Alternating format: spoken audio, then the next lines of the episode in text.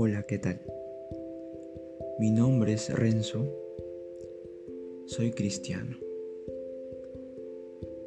y llevo dos meses en que me convertí y me arrepentí de mis pecados y me entregué a Cristo. Y mi objetivo es hablarte de la palabra de Dios y responderte las dudas, pero también quiero que realmente sepas de la palabra de Dios.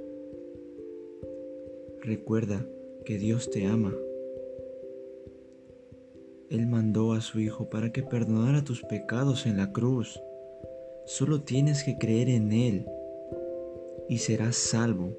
Así dice la palabra de Dios. Que Dios te bendiga.